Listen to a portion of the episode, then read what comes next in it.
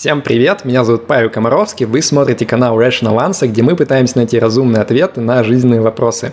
А, сегодня у нас в гостях Антон Назаров, также известный в Твиттере как Мортимер, а, разработчик под iOS, ментор, который менторит людей на вход и рост в IT, а, и просто отличный смешной парняга, который работает на двух работах периодически. Оказывается, у айтишников так можно. Привет, Антон. Привет, привет.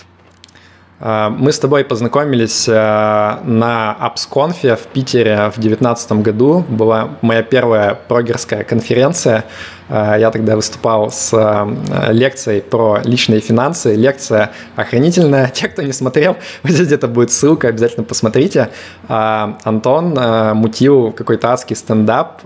Я, собственно, в IT не так много понимаю, но мне было смешно. Вот. Э, с тех пор много воды утекло, э, и, наверное, я попрошу, Антон, тебя немного о себе рассказать для тех, кто вообще не в курсе, э, кто ты такой, кто тебя не читает в Твиттере. Да, ну, во-первых, тем, кто не читает в Твиттере, я могу посоветовать только начать читать, потому что супер контент. Но если вкратце, то я iOS-разработчик около 5-6 лет. А, я, честно говоря, не помню уже, а, который любит выступать со сцены, что-то рассказывать, а, которому нравится писать статьи про что-то. Ну и вот в последнее время, собственно говоря, это началось ровно с моего приезда в Турцию, а в Турцию я приехал после спецоперации, чтобы не помереть со скуки да. и не зарыться в депрессию. Наверное. Окей. Э, ну, я просто не знаю, банят ли за это на YouTube. Будем говорить война тогда. Короче говоря, а, я, чтобы не залипнуть с этой скуки э, в депрессии, да, я начал делать что-то. До этого у меня был целый год ремонта, я вообще ни в Твиттер не писал, не выступал нигде, просто сидел, деньги копил и с подрядчиками ругался.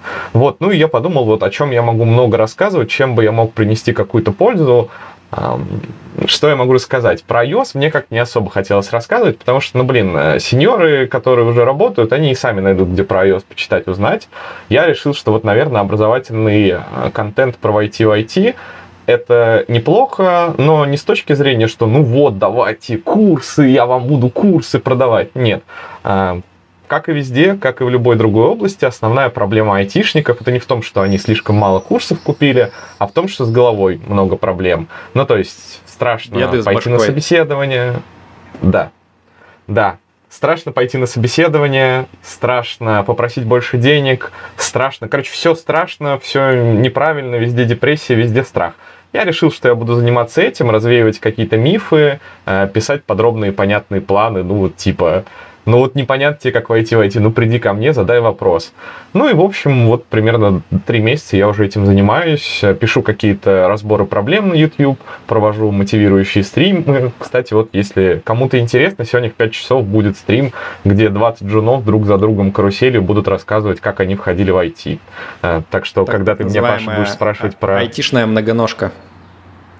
Да, да, да, да когда ты меня будешь спрашивать про вход в IT, я буду вот э, рекламить стрим, с твоего позволения. Окей, но давай не забегать вперед, э, давай начнем. Да, Мы давай. хотели сегодня сконцентрироваться на твоем изобретенном тобой понятии ваучистость. Э, расскажи вообще, что это такое, в чем основная концепция. Э, я уже наброшу вслед за этим вопросы и свою критику. Конечно. Э, я, кстати, вчера очень неплохо пообщался в комментах в твоем телеграм-канале. Я надеюсь, э, что кому-то я объяснил. А, спасибо за вопросы большое, ребят. Э, задавайте. Если мы не успеем сегодня их обсудить, то я с радостью отвечу вам и в личку, и вообще как угодно. А, давай я тогда опишу вкратце, а ты будешь углублять, потому что, в принципе, я языком молоть могу бесконечно. Договорились. Я как бы написал, да, что людям, вот пишите мне, короче, спрашивайте меня, и довольно быстро я сформировал из этих проблем как бы кластер. А, то есть все проблемы упирались в основном со входом этим. Это еще не только вот у людей, которые после а, ситуации начали а, переходить, это вообще в целом. Ну, у любого айтишника всегда есть другие друзья, которые такие, расскажи нам, вот я тоже хочу войти в твое. И прибегают к тебе, и всегда у этих людей одна и та же проблема – это очень расчетливый, долгий подход, который предполагает отсутствие стресса. А, о чем я говорю? Если я хочу войти в IT, то я должен сначала потратить пару месяцев на изучение того, какие вообще есть направления в IT, пообщаться со всеми людьми, которые вот работают там big data тером, iOS ером, фронтендером, бэкендером, их опросить, вот каково там у тебя внутри, как там дела. А, это абсолютно точно не несет для человека какой-то информации, то есть у него нет достижимого критерия, что вот я все понял. Он просто продолжает говорить, потому что ему важно понять, что же там такое в IT. Допустим, хотя это не у всех бывает, человек все-таки выбирает себе направление, в котором он хочет развиваться. Он начинает такой, ну, теперь мне нужно знать все обо всем. То есть я должен узнать про то, как состоит, из чего компьютер состоит. Я должен прочитать все статьи там про 16-ричную систему исчисления. Я должен э, собрать все вопросы, посмотреть все курсы. Потом выбор курса это вообще караул, потому что тут человек э, начинает понимать, что сейчас ему придется отдать деньги. А деньги человек очень любит, и он он боится, что вот сейчас он неправильный курс выберет.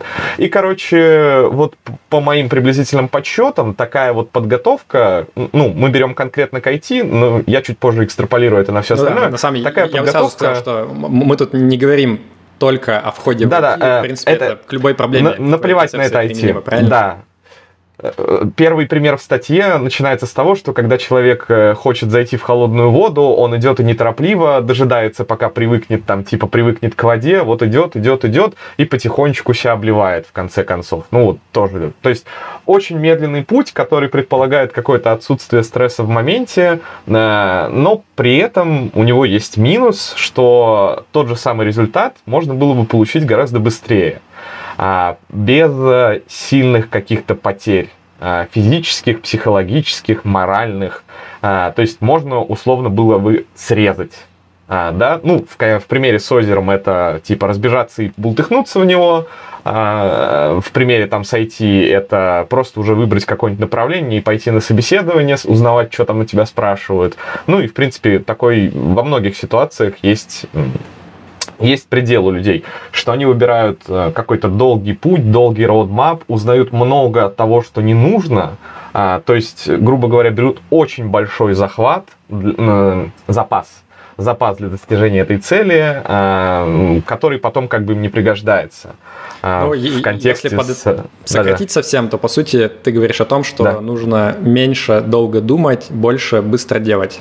А, не только. Это, это хорошее сокращение. Тогда бы я сказал, ну, живите как мартышка по первой системе, да, и все у вас будет хорошо. Я не говорю, что думать не надо. Я, между прочим, вот на канале тоже всем активно рассказываю про а, когнитивные искажения. Просто, на мой взгляд, э, когда мы поляризуем рациональность, она во многих случаях не работает, потому что можно выбрать короткий способ – для него ты тоже подумаешь. То есть ты подумаешь над этим коротким способом, а, но когда ты начнешь его делать, э, у тебя это займет гораздо меньше времени. Ну, удобнее смотреть на примерах, да, если ты подумал, э, и придумал себе миллиард разных шажочков, до которых будешь два года идти, это одно. Если ты подумал, и придумал, что можно, оказывается, просто, ну, как там у тебя подписчик удачно выразился, э, не быть, оказаться. Да, то есть можно выполнить конкретных пять четких критериев, которые от тебя ждут, и получить то, что ты хотел, какое-то жизненное благо, будь то там э, работа, корочка в университете, я не знаю, кусок хлеба. Давай, смотри, у меня раз предложение, давай уйдем от э, абстрактных концепций, э,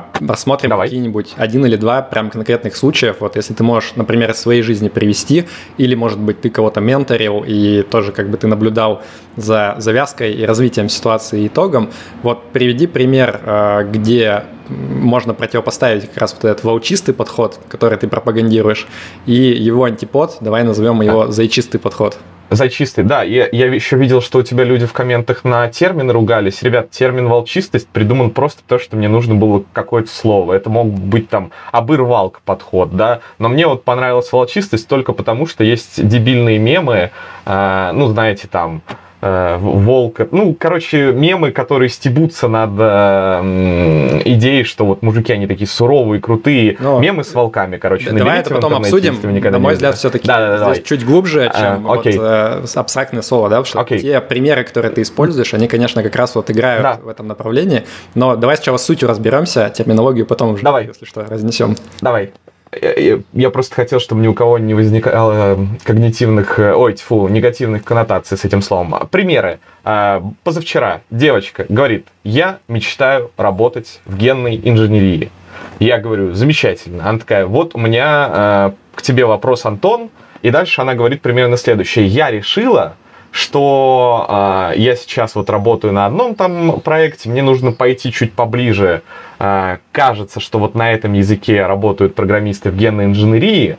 Потом я должна закончить вышку, и вот уже потом э, я пойду как-то в эту область, но пока у меня плана нет, вот что ты мне посоветуешь? Я как бы смотрю на этот великолепно расписанный план – и говорю, а ты не пробовала, ну, типа вот сходить на собеседование в генную инженерию? А для того, чтобы сходить туда на собеседование, нужно хотя бы найти вакансию по генной инженерии. Она такая, ой, знаешь, что-то я вот хотела ее потом когда-нибудь посмотреть. Я типа считаю, что э, мне нужны какие-то данные, которые у меня сейчас нету, и вот когда я их наберу, я туда пойду. Ну, и мы как бы обсудили с ней это, и вот она посмотрела, что нужно для того, чтобы работать в генной инженерии, нашла вакансию только после того, как я ее пнул почему-то выписала оттуда то, что ей нужно, созвонилась с человеком, он ей объяснил, как э, быстрее сократить свой путь, что вышка как бы нужна, но не обязательно, что коммерческий опыт на этом языке не нужен, ее могут взять стажером, ну и вот сейчас как бы предпринимает какие-то действия, чтобы э, работать в той области, которую ей хочется. Э, сорян, сразу второй пример. Нет, давай, давай я сразу прокомментирую. А, давай сразу, сказал. давай. Я буду пытаться просто переводить на какие-то примеры и концепции, которые мне больше понятны, э, без как раз чистости. Э, может быть, слушателям это тоже будет ну, полезно и интересно. Э, ты когда сказал, я сразу вспомнил историю про тестирование гипотез. То есть вот чем я занимался в McKinsey да, 4 года. Мы, так сказать, решали проблемы, то есть у клиента были какие-то проблемы, нам надо было придумать, а что, собственно, делать. И обычно поле решения, оно было очень большое, и самое важное, по сути, часть часть работы это была как как можно быстрее отсечь все варианты, которые ну, в итоге не приведут ни к чему, и сконцентрироваться на том, что вот, ну, наиболее эффективное. А, и, по сути, все сводилось к тому, что ты как бы придумываешь наиболее разумные гипотезы и как можно быстрее их пытаешься протестировать. И у меня был очень смешной момент. А, я как-то делал интервью э, с Алексеем Антоновым, э, который э, достаточно видный криптоделец, так сказать, у него свой телеграм-канал тоже есть, и он в 2017 году запускал одно из крупнейших ICO из России – то есть они делали так называемый распределенный суперкомпьютер. А, то есть вот этот проект SON, его идея была в том, что э, все люди, которые пользуются этими токенами, они, по сути, э, продают свои мощности, можно сказать, для того, чтобы, например, там обсчитывать 3D-графику или еще что-то. И они собрали много денег. Э, я просто пример пытаюсь да, рассказать. Okay. Они собрали много денег, э, значит, э, стали разрабатывать всю эту начинку, да, для того, чтобы это все работало. А потом в конце такие, блин, оказывается, это никому не надо. оказывается, компании не готовы, они просто не могут бухгалтерски провести саму вот эту вот операцию, что они за токены что-то там продали. И выяснилось, что, то есть они продукт сделали, а он вообще нахрен не нужен. И я подумал тогда, блин, ну это первое, наверное, что надо было сделать, попробовать быстро проверить гипотезу, вообще как бы есть э, покупатели на это. И вот ты описал абсолютно то же самое, да, то есть в, том, в тот момент, когда у тебя есть выбор между э, попыткой залезть на вот эту вот э, башню слоновой кости, да, и чисто из головы что-то придумать, и либо очень быстро попробовать э, сделать, например, там то, что вот называется minimum viable product, да, э, в стартапах и проверить на практике, это работает или нет, то, конечно, гораздо разумнее сделать второй вариант.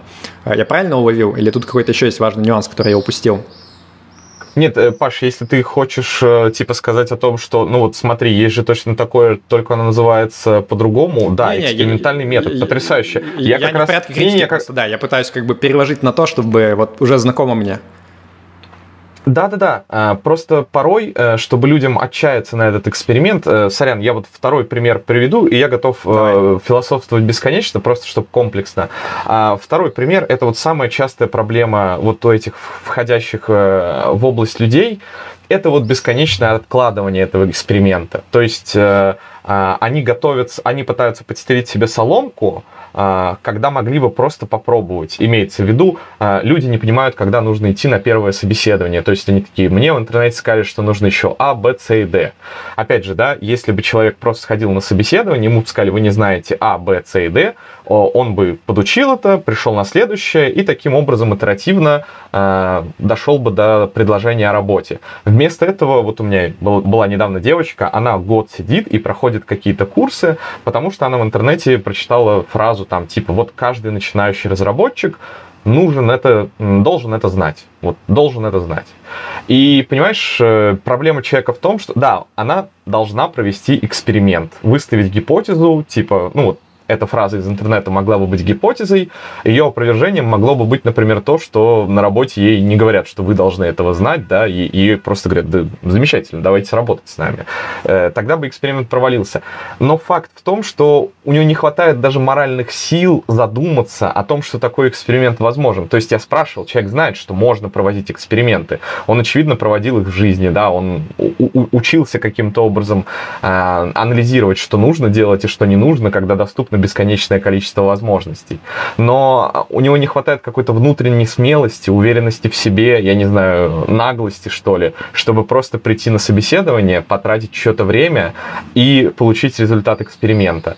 Поэтому э, экспериментальный метод как бы не совсем равно волчистость. Я это комплекс качеств, который говорит о том, что э, ты должен пробиваться, ты должен наглеть э, и, безусловно, проводить эксперименты. Но это не значит, что ты должен быть каким-нибудь глупым э, животным, которое бегает туда-сюда и пытается всех укусить. Ну, по сути, у тебя здесь доп. нюанс, да, вот, который ты акцентируешь, это то, что э, достаточно часто есть разрыв между тем, что ты можешь там рационально, да, прикинуть, какие там есть риски, какие выгоды, что нужно делать, и тем, что тебе психологически комфортно делать.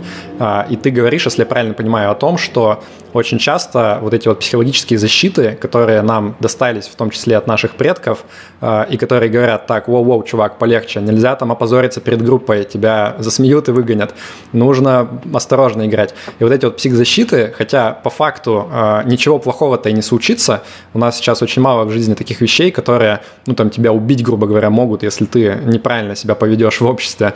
Э, а психология наша, она их переоценивает, и поэтому парадоксально, но те люди, которые часто склонны там все анализировать, выстраивать какие-то модели, они очень часто в итоге не совсем рационально да, себя ведут. Они могли бы более эффективно достигать своих целей, если бы они смогли вот как-то поженить это, этого своего эмоционального монстра и вот э, непосредственно рациональный анализ, а что наиболее эффективно делать. Правильно уловил? Да, конечно. То есть, пытаясь избежать стресса, пытаясь избежать провала, рационально пытаясь избегать провала, они отключают у себя все возможности, которые мы, они могли попробовать сделать. Э, ты все правильно говоришь, да? Окей. А, смотри, я понял как бы общую идею. В целом, ну, похоже на то, как я про многие ситуации мыслю. А, давай попробуем зайти с другой стороны тогда. Вот, есть ли какие-то здесь э, потенциальные недостатки, в том смысле, ну, то есть из того, что ты сказал, понятно, что это может быть психологически некомфортно, да. А, я сейчас не про это говорю, я именно говорю про то, что есть ли какие-то ситуации, где бы ты сказал, что наоборот, вот эта вот волчистость, если ее применить прямо, она приведет к каким-то плохим последствиям, и на твой взгляд, вот э, не всегда нужно прям э, волчить по полной. Слушай, да, ну я могу представить, да, что кто-то может, ну вот ты сказал, психологические проблемы, то есть выгорание, все такое, психосоматика и так далее, когда человек, э, сжавшись как пружина, делает то, что ему некомфортно. Больше мне что-то как-то я не могу себе представить. Ну то есть материально точно совершенно, а, морально вроде тоже. Не, ну, давай вместе попробуем придумать. Я таких э, проблем не вижу, потому что волчистость, как мы только что выяснили, побыстрее провести эксперимент, побыстрее собрать обратную связь, действовать в соответствии с этим дурацким Мне экспериментом. Просто, как, как, когда я ну, статью твою скинул в чат, там первое, что один из чуваков написал, я прям посмеялся, потому что, на мой взгляд, немножко в тему. Он сказал, ну, у нас тут был один волчистый парень, который решил, короче, попробовать, а что, э, протестировать, если войска, короче, там ввести, может, нормально получится, может быть, сразу, короче, получится всех целей добиться, но вот до сих пор что-то как-то стрёмно расхлебываем последствия. Тебе не кажется, что это пример на самом деле вот, ну, из той же оперы, да, где действительно а, человек волчанул, так сказать, а, быстро поверил гипотезу, но что-то в итоге не очень получилось. Нет, я, честно говоря, не особо понял этой шутки, попытки ассоциировать какую-то концепцию с действиями нашего уважаемого президента. Ну, я бы сказал, что это не гипотеза, это немножко разные проблемы. А, когда ты в волчистости тестируешь какой-то вариант, ты ничего не теряешь. Когда ты ходишь на собеседование или заходишь в озеро холодное, или, э, там, не знаю, спрашиваешь у клиентов, будете ли вы пользоваться моим компьютером для банковских операций, если они тебе говорят «нет», то ты тогда ничего и не делаешь. Если тебе на собеседовании говорят, вам нам нужен специалист, который знает А, Б и С, ты идешь и учишь. Я типа понимаю, что рафляны говорить кому-то, ну ты как Путин, но Нет, что-то я... я не вижу здесь ничего похожего. Я немного про другое. Смотри, у тебя сейчас важный появился новый элемент, который мы, ну, до этого на самом деле сильно не обсуждали. Ты сказал, что это работает только в тех ситуациях, где ты потенциально ничего не можешь потерять. Соответственно, э, наверное, вопрос вытекает сразу, а как отличить эти ситуации? Потому что э, для одного человека может оказаться, что ну, он видит здесь какие-то риски в этой ситуации, а ты, например, будешь считать, или, или наоборот, там, ты скажешь, что нет, здесь нельзя было быть волчистым, потому что здесь были риски, человек скажет, да не, мне казалось, что все нормально. Вот как отличить набор ситуаций, где действительно э, ставки, по сути, низкие, и ты в худшем случае ничего плохого не произойдет, от той ситуации, где, наоборот, ты как бы вот попробовал с нах- нахрапом, скажем так, взять, а получилось что-то как-то не очень. Сорян, я, я может, что-то не понимаю, я по-прежнему э, не вижу ничего похожего в этой ситуации. Когда ты объявляешь, ну, если мы хотим про политику поговорить, давай отдельный стрим про это. Нет, нет, смотри, но... э, я попробую еще раз да, пояснить, что я что Давай, я давай, попробуй. Есть в жизни разные ситуации, где тебе нужно принимать решения. Э, ты, по сути, да. предлагаешь определенную эвристику, которая помогает принять э, то решение, которое, на твой взгляд, более к эффективному исходу ведет. А, я пытаюсь как бы сказать, что вот эта эвристика, она работает не всегда на самом деле. Она работает только в определенном более узком наборе ситуаций, которые обладают определенными признаками. Соответственно, если как бы вот ты послушал стрим, вдохновился волчистостью и пойдешь как бы во всех подряд ситуациях пытаться быть волком, может получиться очень нехорошо.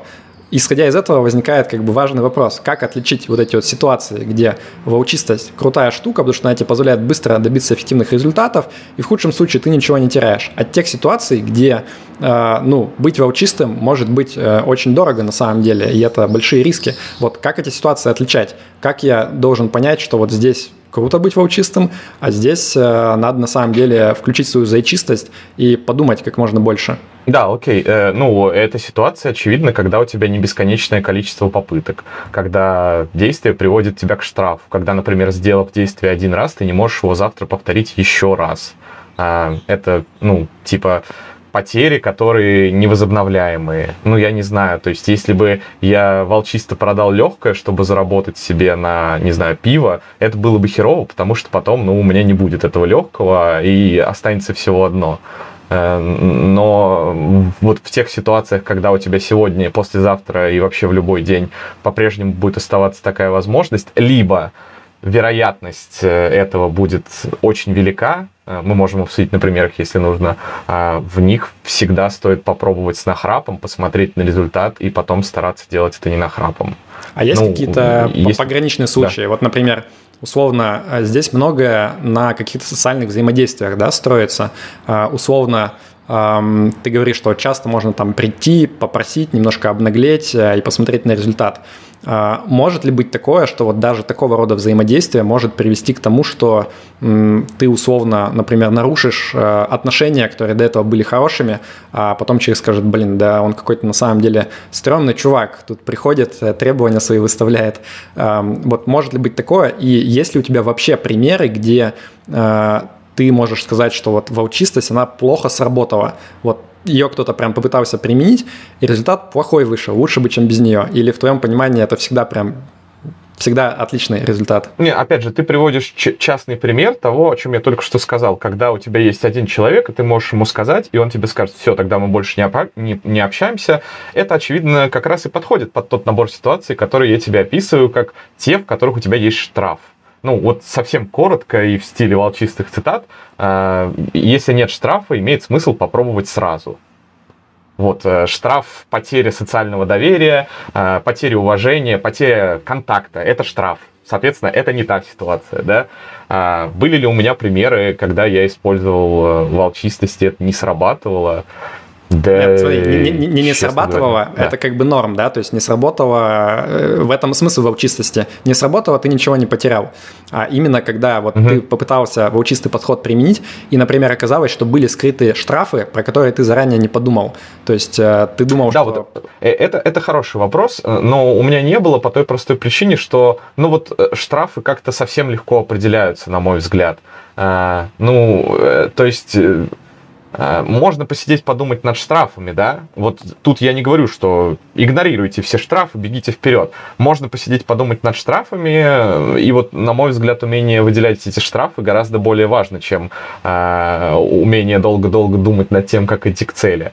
Э, штрафы эти довольно всегда легки для меня и очевидно. Что потеряю я, что потенциально со мной может случиться, э, ну, это как-то всегда видно. Наверное, они где-то есть, эти скрытые штрафы, например, да, вот а, подписчик э, твой от меня отписался, когда я начал рассказывать про эту тему, собственно говоря. Это в какой-то мере штраф, но вот меня он не особо цепляет. Да-да-да. Для меня он как бы не является чем-то плохим. Понятно. Uh, у меня еще вопрос вот про стресс. Ты как бы много говоришь именно про то, mm-hmm. что uh, нужно учиться этот стресс превозмогать, что это все как бы немножко наносное, и ты как бы вот привыкнешь, и будет классно. Uh, у меня здесь э, немножко, может быть, личная, личная история слэш вопрос. Интересно, как ты к этому отнесешься.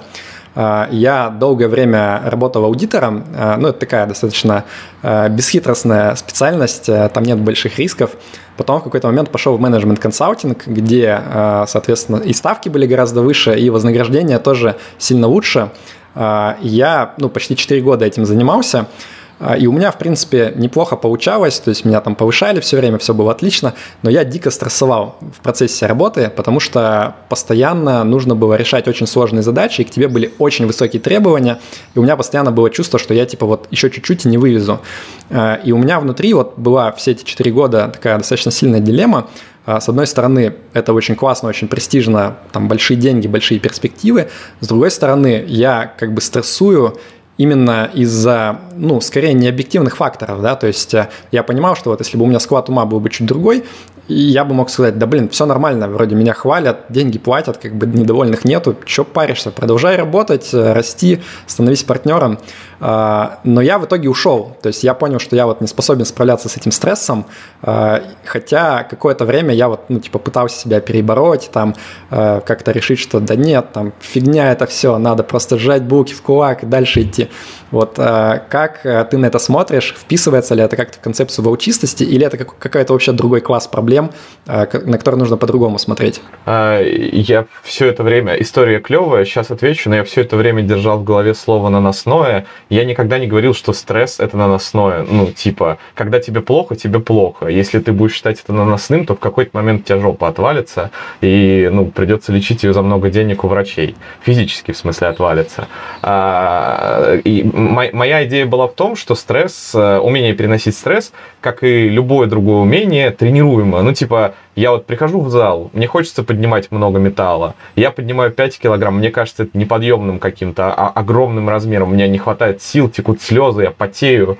Вот. И если я занимаюсь и дальше с этим, ну, не как э, сумасшедший, да, бегаю и поднимаю все подряд, а, например, у меня есть какой-нибудь тренер, там, который говорит, что вот, поднимать надо вот так, а питаться надо вот так, то там через какие-нибудь 2-3 месяца, наверное, я начну поднимать уже 10 килограмм. Сорян за метафоры с качалкой, они просто всегда самые понятные и простые. Обожаю метафоры вот, с качалкой. Я считаю, что да, Единственное, хорошо. что, ну, блин, у меня э, это не сработало. То есть я, я вот поднимал, короче, я, я понял. Сейчас мы к этому, сейчас мы к этому перейдем. Вот, да, моя идея, ну, в смысле, э, действительно, я говорю про то, что если вы не переносите стресс, если вы пытаетесь отгородиться от него, запереться в своей квартирке, да, например, там, э, закрыться, все, доставочки, у меня здесь свой мир. В какой-то момент стресс все равно придет за вами, но проблема будет в том, что так как это умение абсолютно не накачано, вы как например, человек, который ни разу не был в зале, не сможет поднять там гриф, который на него упадет, так и вы под этим стрессом рискуете просто свалиться и умереть.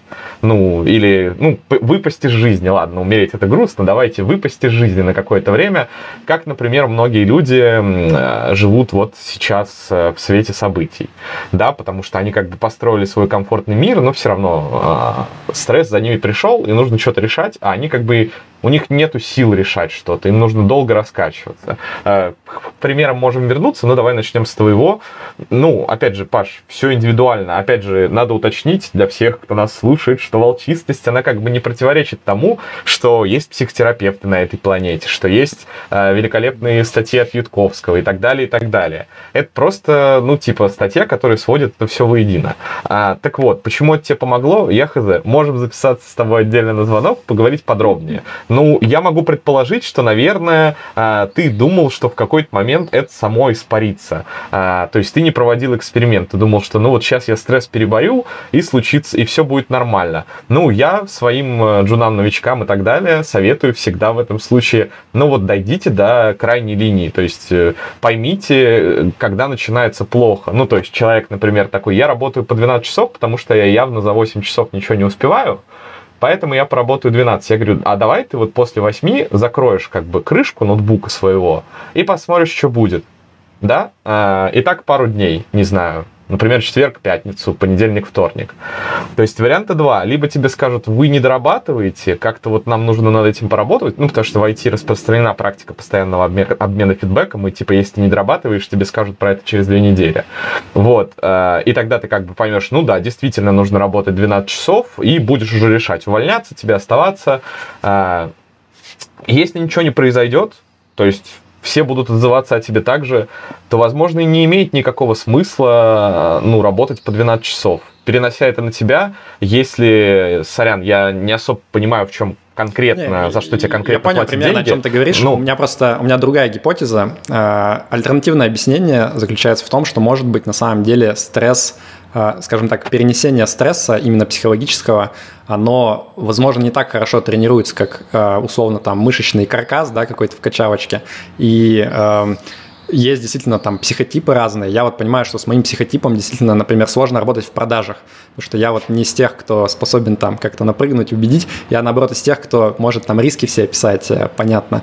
А, поэтому угу. ну, у меня был больше вывод в том, что вот я типа пытался стать ежиком очень долго, а может быть ответ был в том, что нужно просто перестать пытаться быть ежиком и эм, вот здесь как бы у меня кроется, может быть, один из таких вопросов, слэш сомнений к твоей концепции, не Будет ли это вести к тому, что люди будут пытаться э, перебарывать стресс там, где на самом деле, э, условно, там в конце пути будет выгорание, а не то, что вот человек научится с ним справляться, и ему этот объем стресса станет как бы нормальным. Да, и, и я понял. А, я не говорил, что стресс э, качается реально так же, как в качалке, что типа, если мне сегодня страшно, это значит, что завтра мне будет не страшно.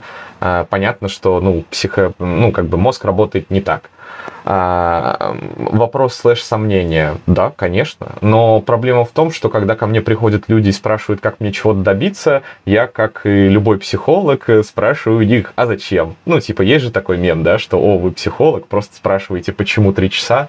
А, вот, и если бы ты ко мне пришел и сказал, что вот ты хочешь зарабатывать много денег, я бы спросил, наверное, зачем? Ты бы сказал, ну вот мне кажется, что там счастье, да, там, а, как это, FIRE, социальная, ой, финансовая независимость, путешествия, вся херня.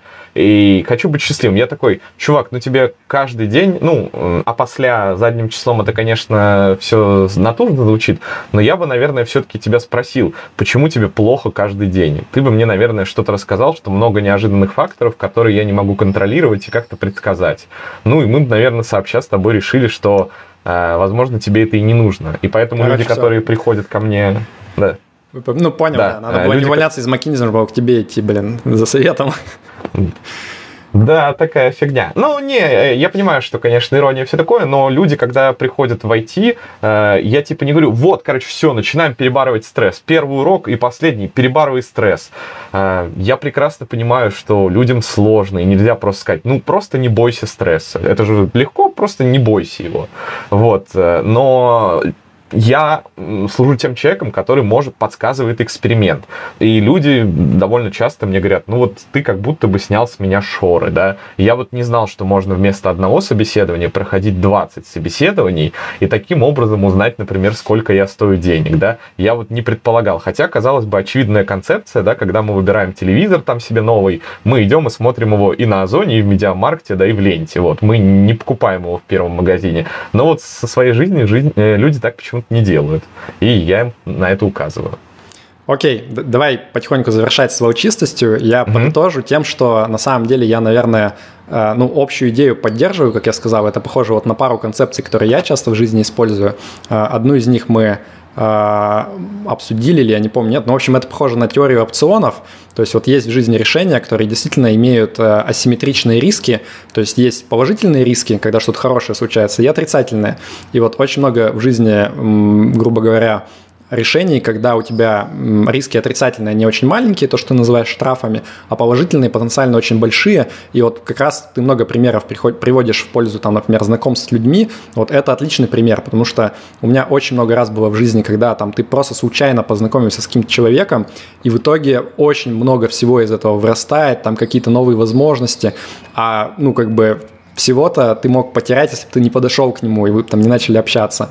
А если бы ты подошел, и он бы там тебя послал нафиг, то ты бы ничего не потерял на самом деле.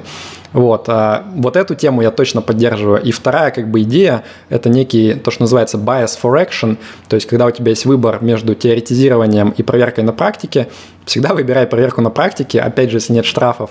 Это прям очень много экономит времени и усилий, я вот тоже 100% подписываюсь под этим всем.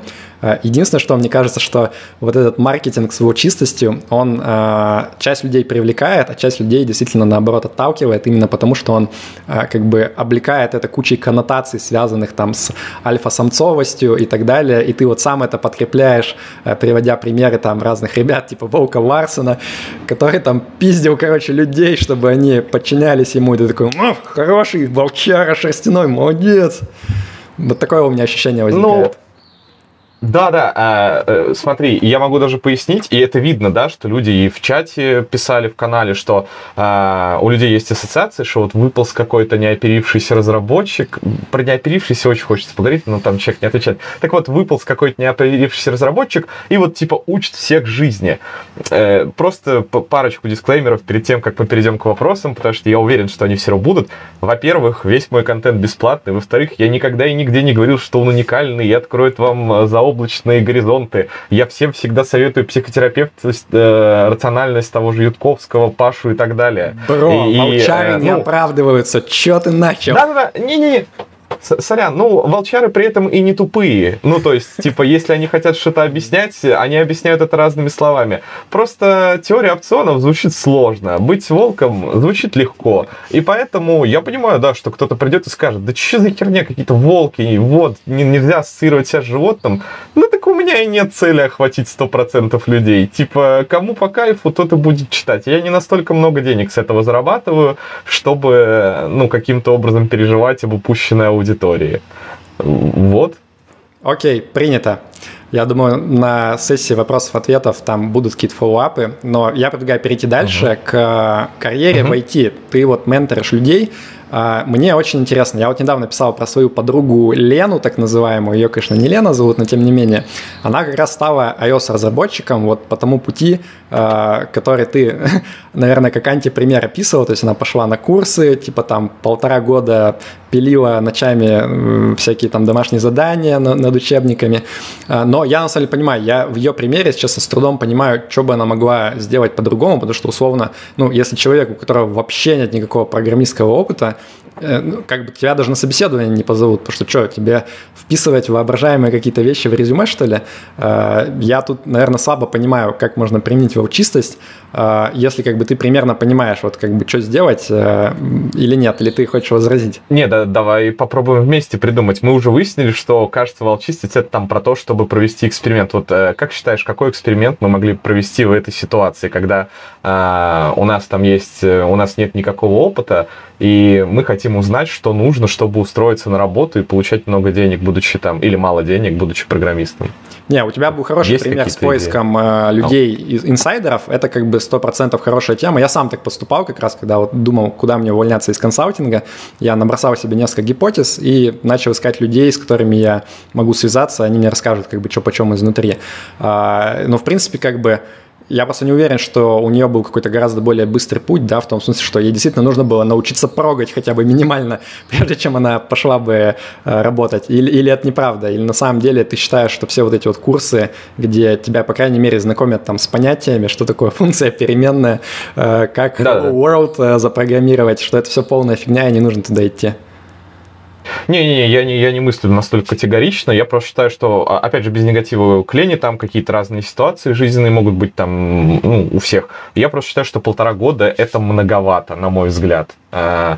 Ну, чтобы она могла сделать быстрее, по сути, типа устройство на работу, да, она, безусловно, должна научиться кодить, но что-то мне кажется, что вот э, я, честно, не знаю, я просто уточню, что это можно делать год. Без да. как бы отрыва от основной работы, то есть она работала full time на одной а, работе, все, а параллельно ну, так, еще... Блин, Э, а, секундочку, если у нее такая работа, что она как в Джеки Лондон и Мартин Иден приходит, там э, с постирки, пиво накатывает, на диван ложится и засыпает, ну, тут можно и пять лет учиться, и в целом не факт, что тебя кто-то возьмет на работу. бухгалтерию, точно.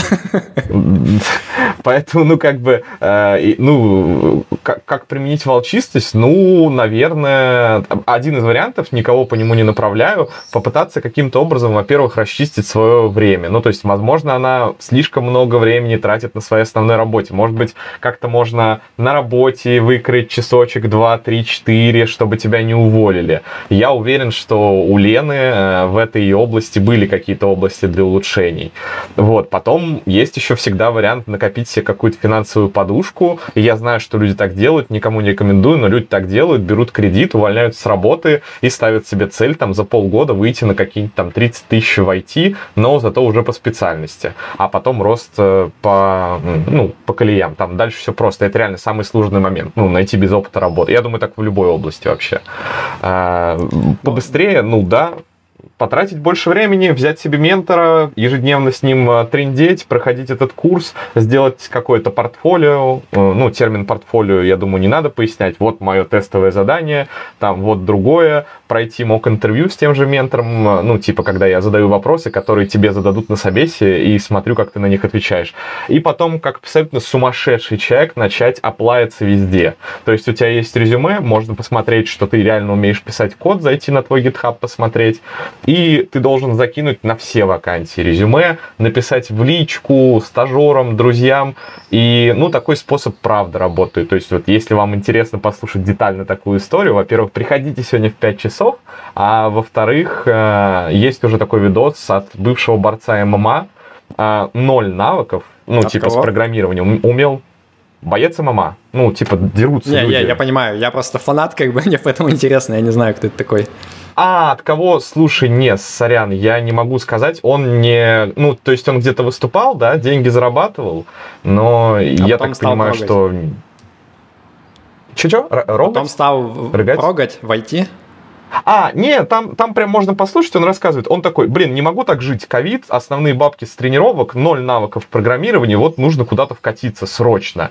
Вот он за полгода мне рассказывает по пунктам, ну, я зашел на стажировку, ну, я там что-то скатал, как-то обманул, а потом посмотрел я ответы в ноги интервьюеру, сделал удушающий сзади, и он такой, мы тебя берем. Типа того, именно потому, что он как бы боец ММА и привык как бы получать по роже и самому давать по роже, ты сам прекрасно понимаешь, что, ну, типа, страха перед тем, что я не пройду собеседование, у него вообще нет. Он такой, что за бред? И вот он как бы за полгода стал медлом, вырос там до 100-120 тысяч, и сейчас, по-моему, переезжает э, Прикольно. с релокацией куда-то. В да. описании сделаем ссылку, пришли мне обязательно потом mm-hmm. на чувака, мне самому будет интересно посмотреть. Вам на самом деле будет интересно связаться с моим э, товарищем Пашей Пашей Домрачевым, он популярный мужской психолог, он как раз тоже за волчистость, за то, что нужно там всегда стоять на своем и так далее.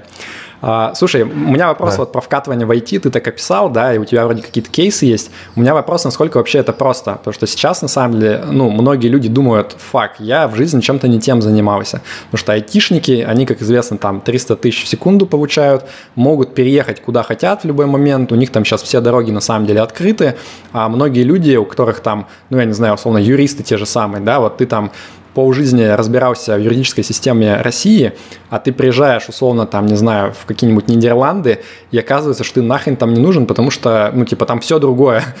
Ты какие-то общие концепции знаешь, но, по сути, как бы ты не ценен там.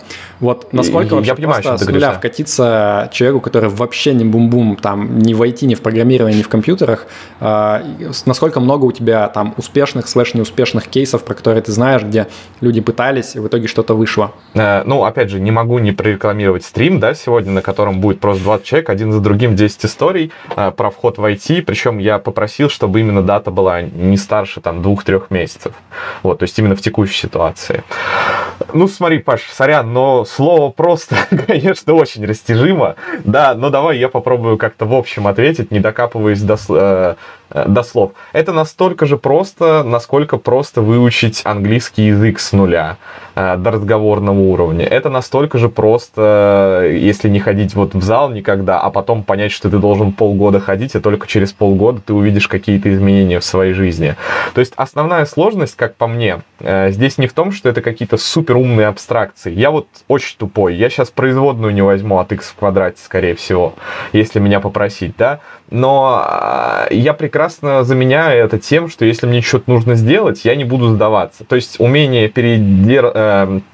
терпеть этот дурацкий стресс, оно в IT, к сожалению, никогда не... Оно всегда нужно. То есть я вот синер, у меня по-прежнему стресс, потому что у меня что-то сломалось, я сижу, не понимаю. Я думаю, вот я 6 лет работал, не понимаю, не могу починить. Но я уже настолько часто в этом состоянии был, я настолько часто проводил этот эксперимент, что я уже не волнуюсь. Я знаю, что моя жизнь состоит из того, чтобы биться об стены и обходить их вокруг. А, а возвращаясь к вопросу, насколько это сложно, ну, я бы сказал, что может уйти от 4 там, до 8 месяцев, когда ты должен будешь каждый день заниматься делом, которым заставляет тебя ежедневно себя чувствовать очень тупым.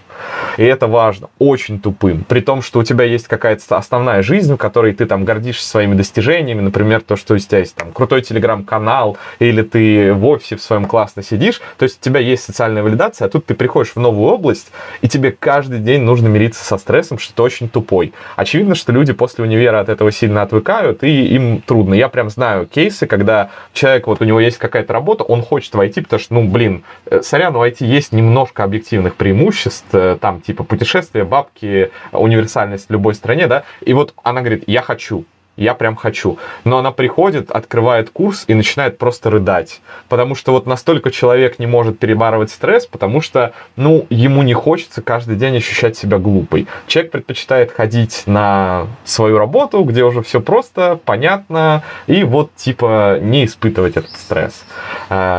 Это ответ на вопрос, или я как-то должен еще слово Отличный просто ответ. объяснить э, по-другому? Ты, ты okay. просто описал э, мою карьеру в McKinsey. Четыре года я ходил и чувствовал себя тупым на работу.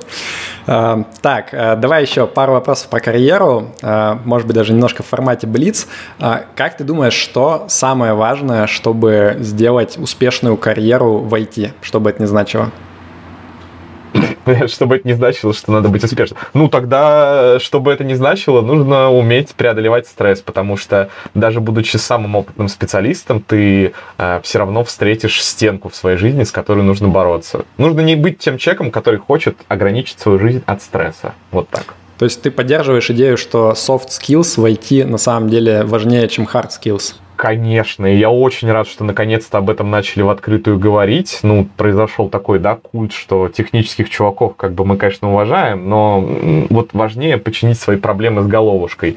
И это правда. 80% кейсов, с которыми ко мне приходят, это не там, как написать строчку кода, а это я боюсь, мне страшно, я не уверен в себе, я не знаю, что делать и так далее.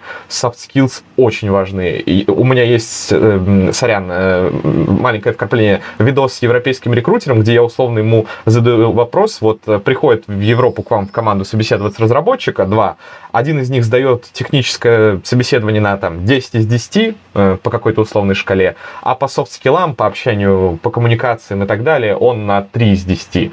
И второй человек, соответственно, там 8 из 10 по софт-скиллам, но там 2 из 10 по техническим умениям. Кого вы возьмете? Человек говорит, ну, с, с присущей европейцам вежливостью, он говорит, э, одни в поле воины нахрен никому не нужны, и вот то, что этот чувак там знает на десятку технику, это не поможет компании заработать больше денег, это не поможет построить хорошую команду, это вообще ничего не поможет, кроме как эго этого человека. Поэтому, естественно, он пойдет нахер э, учиться софт-скиллам, а мы возьмем того, кто умеет общаться нормально и не быть мудаком, и дотащим его до любых технических вершин, это не проблема. Понятно. А, сходный вопрос, может быть, перекликающийся с предыдущим. А, ты много менторишь людей. Какая самая частая проблема, с которой к тебе приходят? Или, может быть, это ну, к тебе не с этой проблемой приходят, но ты видишь, что проблема-то на самом деле в этом именно. Ну, блин, мы ходим вокруг того, да, одного и того же. Люди не умеют задавать себе вопрос «почему?», не умеют абсолютно проводить эксперименты и, э, ну, вот просто игнорируют то, что эти примеры из своей жизни, из рациональности э, сайта Dallas Wrong нельзя применить в своей жизни. Они просто забывают про это. Ну, вот, блин, не понимаю, когда идти на собес, не понимаю, что мне делать дальше. И вот, знаешь, люди сидят в каком-то таком коконе такие, я не понимаю, что мне делать дальше. Хотя, ну, ответ всегда либо спросить почему, либо написать кому-то, либо просто попробовать. И вот я, честно говоря, спустя три месяца понимаю, что я немножко начинаю взрываться уже в рутину этих ответов на вопросы, хотя они, конечно, все еще бывают интересными и уникальными, вот, но они почти всегда ответ на них, ну вот попробуй, получи обратную связь, и давай потом вместе подумаем, что тебе делать. И ты не поверишь, вот люди пробуют, и им даже, ну, они говорят, я попробовал, наверное, так надо сделать. Я говорю, ну да, и, и, и все. Ну вот мой частый самый совет это вот поэтому, собственно говоря, статья про волчистости была написана. Потому что не имеет никакого смысла учить людям там правильно программировать, а, если они не умеют банально пробовать экспериментальный метод это и такое ощущение, гипотезы. что по сути как бы ты просто выступаешь как некая фигура авторитета, которая людям разрешает что-то делать. И они, может быть, и сами догадывались в глубине души, что это можно сделать, просто им нужен кто-то, кто скажет уверенно, да ты чё, блин, сделай, все будет норм. Они такие, а ну ладно, я пошел делать.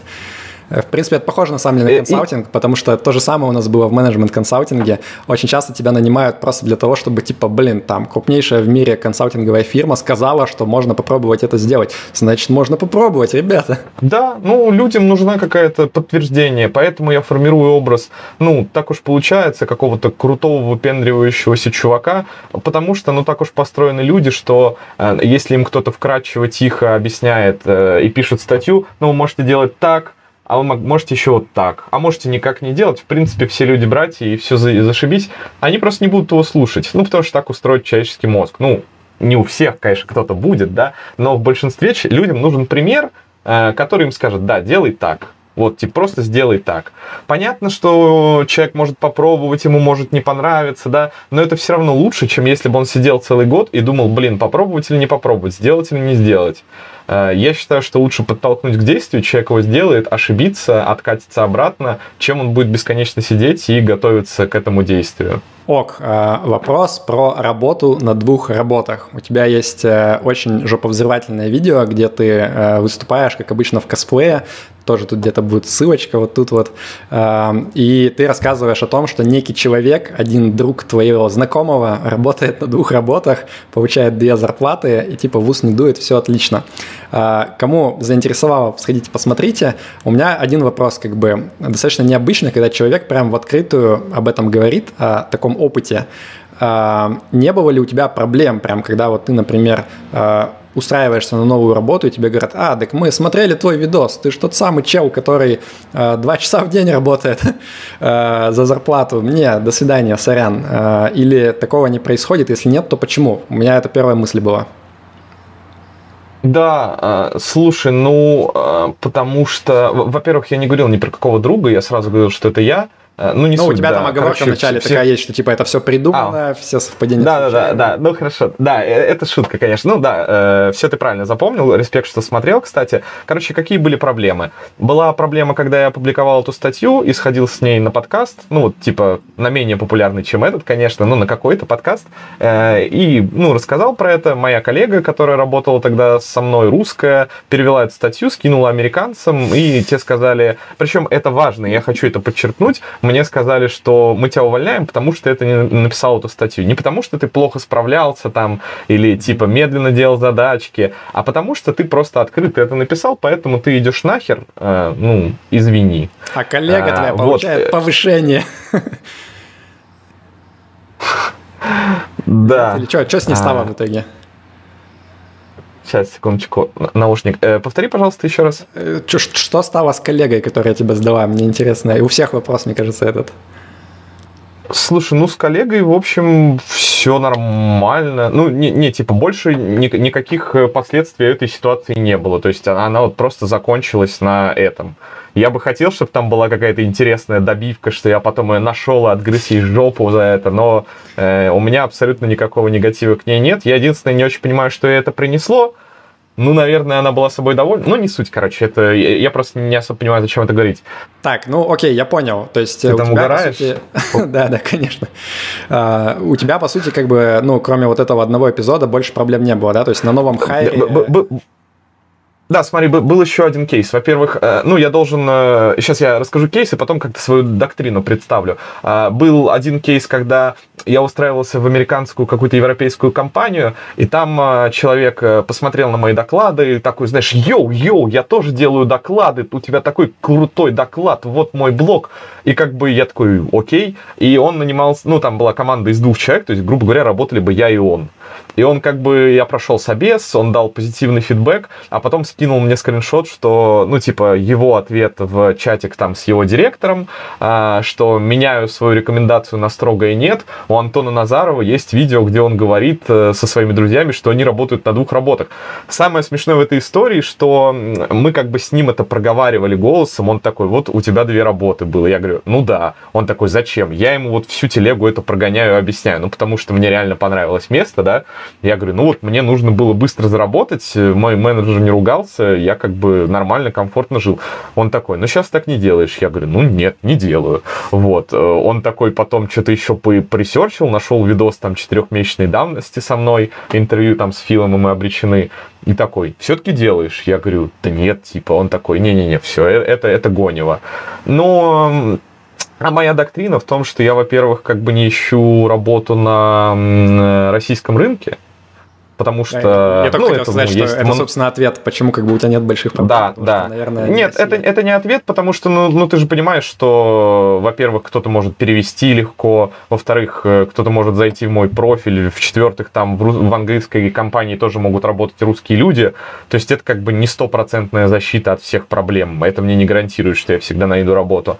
Ну, просто я считаю, что вот чтобы прям тебя отменили и запретили тебе куда-то ходить, а, ну, нужно сделать что-то очень громкое и иметь больше подписчиков гораздо, чем у меня. То есть, ну, интернет это такая тема, что что бы ты там ни сделал, всем будет наплевать. Я не знаю, было ли у тебя такое, что ты выпускаешь какую-нибудь супер крутую статью, которая там на миллион лайков разлетается, проходит полгода, про твою статью забыли, ну, типа, тебе нужно самому напоминать, что она такая есть, что ты уже рассказал эту информацию. Вот, поэтому я, честно говоря, считаю, что, ну, у меня всегда будет второй шанс, у меня всегда будет другой рынок, я всегда смогу пойти поболтать с какими-нибудь другими компаниями. Но если по всему миру будет расклеено лицо Антона с подписью э, урод работает на двух работах, ну, пойду на вокзал с голубями за хлеб драться, ничего не останется. Э, я, кстати, хотел подчеркнуть, наверняка сейчас э, наши слушатели такие, ну, наверное, две работы, этот противный русский щегол. Есть такой сайт, называется overemployed.com, который ну, это как бы просто перевод, но это не я первый придумал, да, это вот как бы они первые, я просто о них не знал, но это сайт, который отвечает на мельчайшие вопросы, на все. Как, э, почему в LinkedIn у вас не стоит место работы, как делать, если у вас две встречи одновременно. И там, условно, люди рассказывают про позицию, что они берут там э, по пять работ, э, ну, естественно, их оттуда уволят, да, в какой-то момент, но они берут эти пять работ и за год срубают лям баксов. Ну, типа, изи. Вот. Э, понятно, что это... Причем чувак объясняет, что, ну вот у нас европейское общество, американские работы, у меня хороший грейд, хороший опыт, меня берут, у меня три месяца анбординга, я там со всеми знакомлюсь, получаю какие-то задачки, учетки, ну что-то чуть-чуть поделал, мне вроде говорят нормально, потом работодатель начинает понимать, что надо запускать процесс увольнения, он его запускает, запускает, запускает, и в итоге только через три месяца меня увольняют, за три месяца я зарабатываю там, э, не знаю, много я, денег. Я не буду давать долларов. Э, этическую оценку того, что ты описываешь, э, потому что мне это, знаешь, напоминает, есть такой известный товарищ, э, Бородач в интернете, который делает телеграм-ботов, и вот он как-то раз запускал вопрос у себя на канале про то, что он живет в Канаде, и он говорит, ну, блин, мы не покупаем никогда обогреватели, потому что они нужны на сезон. Мы как бы покупаем их в магазине, сезон используем, а потом как бы через три месяца сдаем обратно, типа, полный money refund по их правилам, типа, можно сделать. И все таки типа, блин, ну это же как-то стрёмно. Он такой, ну, блин, таковы правила, типа, нормально. Вот, мне кажется, пример с пятью работами и трехмесячным анбордингом, он как бы немножко в этом направлении. Хотя я, может быть, готов там, типа, признать, что если ты работаешь на двух работах и справляешься в целом, все ок, то, типа, ну, звучит uh, not as bad as you would think. Да я в целом здесь как-то термин плохо звучит не стал бы использовать. Мы говорим э, о штрафах, да, о рисках и о прибылях. Ну, типа, если Но риск это, знаешь, в том, что это тебя уволят можно, с работы... Это также можно обосновывать, Да. типа вот, знаешь, есть люди, которые немножко обманывают людей на деньги, и они часто также говорят, ну, это просто, типа, вопрос там рисков, э, rewards, risks, типа, кто-то там понес лишние риски, я там тоже нес риски, типа, ну, в итоге прав оказался тот, кто вышел, типа, сухим из воды. Вот, мне кажется, здесь риторика немного похожа, я бы все-таки проводил, ну, линию между, эм, ну, вот, чисто прагматическим подходом, да, и какими-то этическими вопросами, хотя, опять же, я не хочу сказать, что я однозначно там сильно отрицательно отношусь конкретно вот к тому, чем ты занимался, Э, может быть, э, это вполне было окей, не знаю, надо смотреть, как бы, разбираться. Не, ну, ну, у, меня, у меня простая риторика на самом деле. В моем договоре написано, будьте разработчиком. Я как бы разработчик все эти 8 часов. Мой менеджер говорит, выполняй задачки. То есть э, все эти рассуждения на самом деле св- сводятся к одному вопросу, на который, если ты мне ответишь, я типа лягу на лопатки и скажу, что концепция действительно ужасна. Вот мне дали э, каким-то образом, у меня рабочий день, и мне дали задачу на целый день, а я ее сделал за 3 часа. А, При том, что менеджер ожидал это от меня, что я буду ее делать целый день. Вот э, я правда не вижу ни одного объективного аргумента для того, чтобы я подошел к менеджеру и сказал, мне нечего делать эти пять часов, дай мне, пожалуйста, новую задачу. Вот можешь, может, у тебя будут идеи, потому Ну, что я часто я людей об скажу этом так, спрашиваю. просто, э, это вопрос о симметрии информации. То есть, по сути, у тебя с твоей стороны информация оказалась больше, потому что ты, когда э, в задачу въелся, выяснилось, что она как бы не такая сложная, а ему со стороны как бы казалось неправильно. И в этом случае ты как бы, по сути, вот пользуешься этой асимметрией информации в свою пользу. Я могу просто сказать, что, ну, я, опять же, в McKinsey, да, работал, э, когда я понял, что самое важное набрать команду правильно. Если как бы ты набрал хороших ребят, то в итоге все будет хорошо с проектом. Если как бы не очень, то вот у тебя жопа будет гореть, у команды будет гореть жопа и так далее. И я просто со своей стороны сказал бы, что, наверное, я бы, когда принимал решение, вот типа там с кем работать, э, кого там условно продвигать дальше, помогать ему, я бы, ну, меня бы смутил вот такой подход, как ты говоришь. То есть по- потом все равно примерно видно, кто э, ну, типа, тянет э, изо всех сил, а кто, типа, вот немножко так оппортунистически подходит к вопросу. Ну, Паш, говорить, э, я бы все равно тебя спалил и уволил, ты не представляешь, насколько это частый аргумент в моей жизни. Не-не, я Э, не и говорю я про спалил постоянно уволил. слушаю. Я- Да-да. Я говорю именно вот про разницу между тем, про кого ты говоришь, блин, охрененный чувак, я с ним работал, Мгм. я его, короче, порекомендую вообще хоть куда, я знаю, что вот он как Мгм. бы вывезет, я типа за него буду горой. Между, а второй как бы это, ну, блин, да, вроде в итоге что-то сделали, но я типа сильно не буду гореть за то, что там в команду его взять второй раз и так далее. Но у тебя, судя по всему, и амбиций та- таких нету, правильно, э, там быть, грубо говоря, Э. самым самым передовым чуваком на месте работы. Я не очень понял просто, э, зачем мне попадать в эту крутую команду. То есть у меня есть цель заработать каких-то денег. Я прекрасно знаю, что хорошие деньги зарабатываются какими-то способами, которые мне известны. Если я буду передовым чуваком в команде, ну, ты, видимо, мне расскажешь про разные виды везений, что ко мне кто-то подойдет и позовет меня в счастливое путешествие к миллионам э, и к партнерству там, да. Ну, э, пока что я как бы этого не ищу. Э, Моя цель была вот, да, достроить квартиру. Сейчас моя цель на пиво себе накопить. На пиво уже есть. Я думаю, честно говоря, увольняться с работы, э, потому что мне как-то по кайфу вот ютубом заниматься, ходить на такие подкастики. Мне не особо хочется работать. А подушка у меня там есть, типа, на пару лет вперед точно. А, Поэтому я как бы не понимаю, если моя цель поменьше поделать, побольше заработать, э, по-моему, мой подход работает. То, что меня не возьмут в крутую команду, да, хер с ней, наверное. Окей, ладно. Я думаю, тут позиции примерно понятны.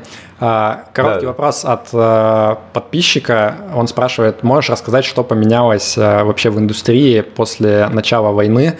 Ну, я так понимаю, что вот ты работаешь за границей, и у тебя могли возникнуть сложности как раз с тем, что не все заграничные партнеры, скажем так, охотно а, работают а, с ребятами из там, России и Беларуси? Ну, да, опять же, вы должны понимать, что все-таки спрашивать у меня про статистику это странно. Я могу вам свое мнение с дивана рассказать. На мой взгляд, а, стало сложнее людям, которые хотят сидеть в России, никуда не выезжать и получать деньги. Им как минимум нужны какие-нибудь счета за границей, да, съездить, оформить. Вот. Э, ну, я с одной компании ушел, потому что мне сказали, вот у нас VPN в России не работает. Я говорю, а почему меня об этом не предупредили? Они такие, ну вот, типа, мы не знали. Я говорю, ну и, и как бы... Причем мне сказали, ты можешь выезжать в Турцию, две недели там работать, потом возвращаться, ты нам вот очень нужен, главное, скажи какой-то график. И я такой, да не, ребят, наверное, типа условия, в которых я должен говорить, где я нахожусь на земной шаре, это как бы неудаленная работа немножечко, это какое-то дерьмо. Вот, э, итальянцы по-прежнему нормально переводят деньги, никаких проблем с этим нет, даже на русский банк. А, никакого негатива в коллективе нет, все прекрасно все понимают, спрашивают, не нужна ли какая-то помощь. Ну, я все время грустно улыбаюсь и говорю, что мне эта помощь не нужна, типа меня это не особо касается. Вы лучше там помогайте тем, кому она действительно нужна. А, найти работу, ну, по ощущениям, э, Наверное, стало сложнее, но это не так, что вот было легко, а стало невозможно. Это так, что ну, надо было ответить там на 100 вакансий, теперь нужно ответить на 110 вакансий, там что-нибудь такое. Я за последнее время пару раз проходил собеседование, будучи в Россию, в иностранную компанию, даже прошел, но работать не пошел. Мне просто надо было проверить, потому что меня вот спрашивают такие люди, как ты, типа, ну что там, а я и не знаю. Ну, я сходил, вроде как бы берут. Гуд, понятно. А, последний а, вопрос в формате Блиц. А, если бы ты вернулся на 10 лет назад, какой бы ты совет дал самому себе? Купить биткоин?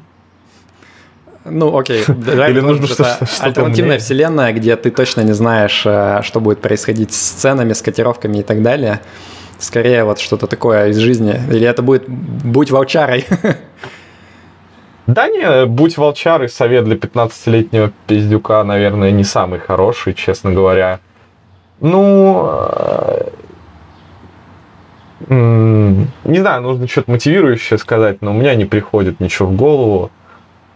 Честно говоря, мне нравится, к чему я пришел поэтому особо каких-то советов э, важных. Я не знаю, как бы я мог качественно улучшить свою жизнь. Наверное, я бы сказал себе, съезди в магистратуру за рубежом, поучись, а не заканчивая здесь. Ну, вот такой.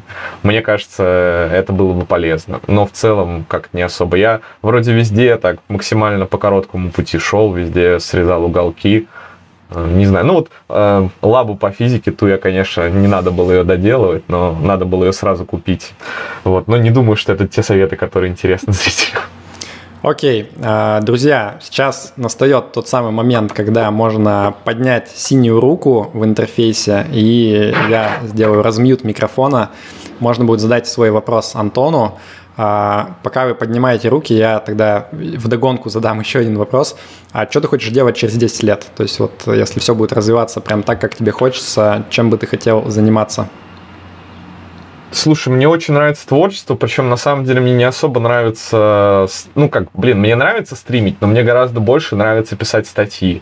Просто, ну, э, для, для меня как бы стало очевидным, что я успеваю помочь большему количеству людей, а, и заработать больше лайков и подписчиков, делая какой-то более легкий для потребления контент. А, ну, и писать против такого течения как бы глупо. А, через 10 лет в идеале я бы хотел сидеть на неразрушаемой подушке финансовой, да, и а, заниматься творчеством. Я бы в стендапе хотел очень сильно прокачаться, ну, то есть хотя бы пару выпусков записать в нормальном баре, чтобы люди смеялись. У меня есть парочка, но они студийные. Ну, то есть мне нравится творить, мне нравится делать все, что связано с говорением ртом. В идеале я бы хотел, чтобы был какой-то продукт, я не знаю, типа, например, а, образовательная платформа для курсов или там э, тренажер для настоящего волчара. И я бы был его деврелом, о, вернее, не деврелом, а дев-адвокатом, амбассадором, короче. И моей главной задачей было бы вот представлять этот продукт на публике и каким-то образом всем его продавать. Вот это прям работа моей Понятно. мечты. Я причем знаю, знаю таких то же самое, людей. Что сейчас, и... только с продуктом еще. Ну да, да. Так, Владимир, э, я дал микрофон, можно сделать размьют, нажать на кнопочку и задать свой вопрос голосом. Алло, слышно меня? Да, привет. Алло. Да, привет. Да-да-да, слышим Я тебя. случайно, честно скажу, попал на ваш стрим. Это, конечно, мне кажется, это такой манифест некомпетентности. То есть приятно, конечно, послушать.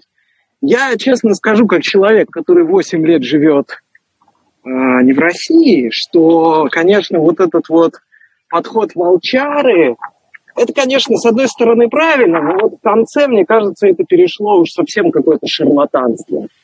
И в нормальных странах просто люди свою репутацию, свою экспертизу и свой нетворк, они им дорожат, и они на него работают всю жизнь. А если ты как бы вот так вот людей в одном месте чуть-чуть прокинул, там прокинул, банально людей за списанные лады выгоняют из университета.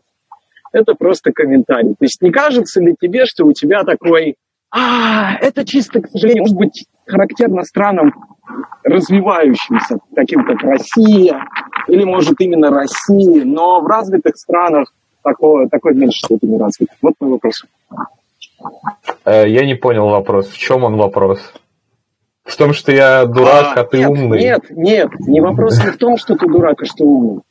Да, окей. Вопрос А в чем? в том, э, не приходишь ли ты к мысли, что в более устоявшихся системах люди на свой нетворк и на свою репутацию, они ее ценят и они на нее работают.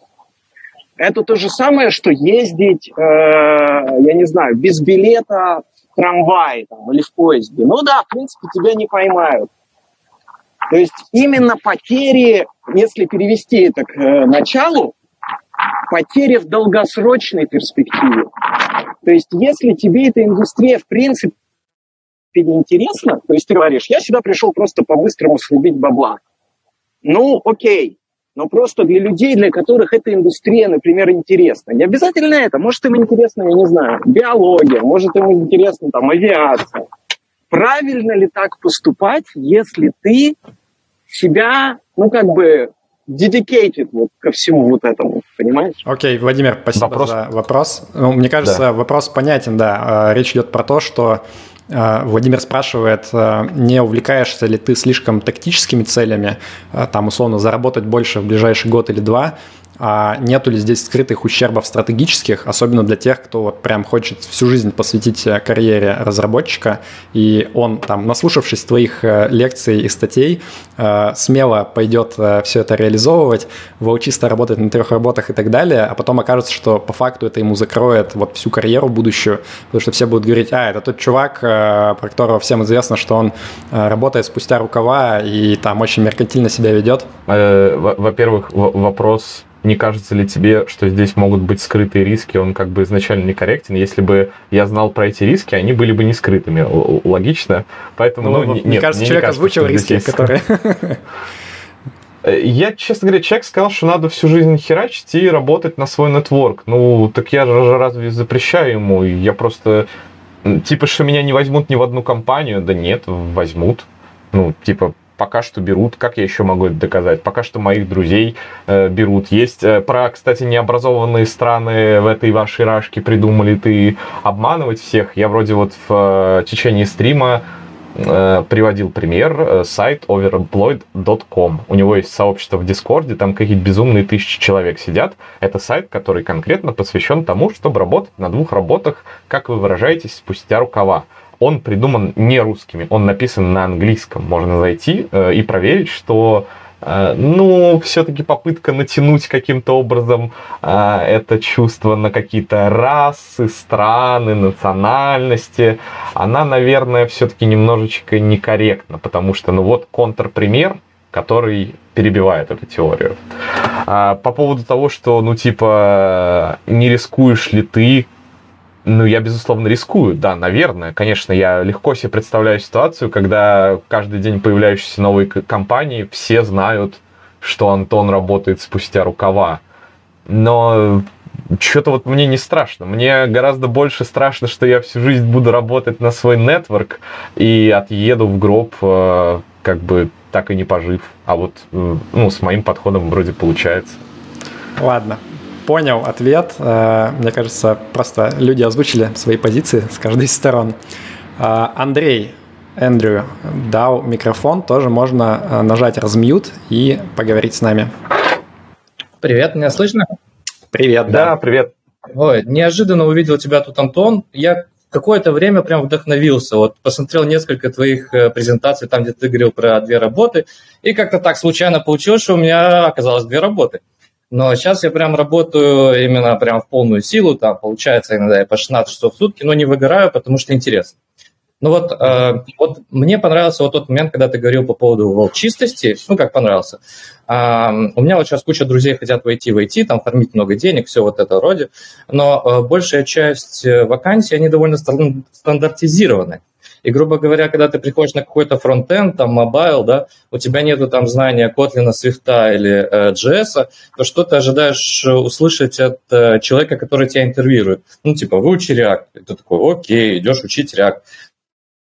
То есть, грубо говоря, это э, собеседование ни к чему тебя не, не приведет. То есть там настолько стандартизированные требования, чаще всего, как минимум, там на QA разработчика. Ну, э, то, что ты сказал, генная да, ну, понятно, там э, какой-то там машин learning, да, окей, там можно пойти что-то поспрашивать, но на, на большую часть вакансий, там это 85% вакансий, чаще всего одни и те же требования, и, грубо говоря, вот этот волчистый подход, он как бы себя не оправдывает. Ну, мне так кажется.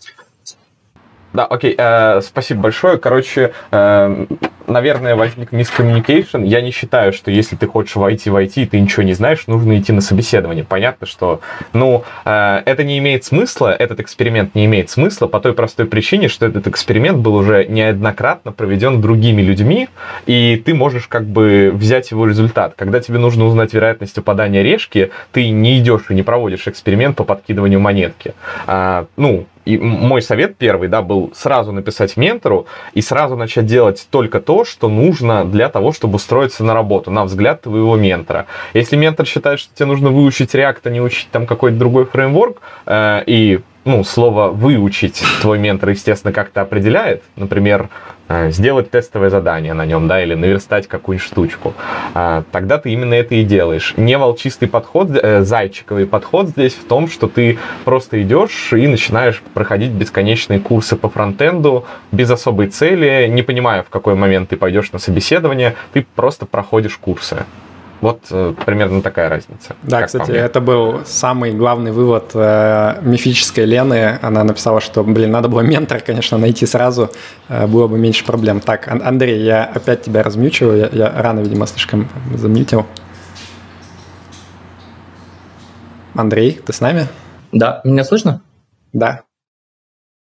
Да, отлично. А, да, это, конечно, работает, но вот я, например, своим друзьям предлагаю немного другой подход, именно выучить какую-то базу и написать э, какой-то прям свой твиттер мини. То есть какое-то вот э, что-то, что ты приходишь и вот показываешь человеку, вот смотрите, у меня есть какой-то продукт, я его написал, он, конечно, кривой, UI конченый, но он, короче, работает. И тогда уже у человека есть какое-то представление, что как бы, ну, продуктового опыта нет, но при этом э, руки растут из какого-то места, из него можно что-то сделать.